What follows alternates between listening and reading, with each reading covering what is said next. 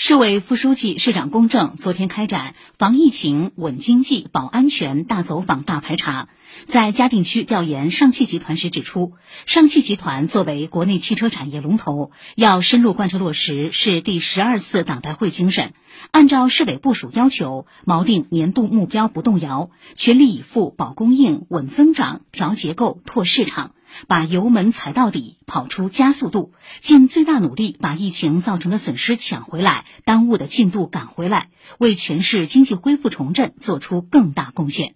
市委常委、副市长张维参加调研。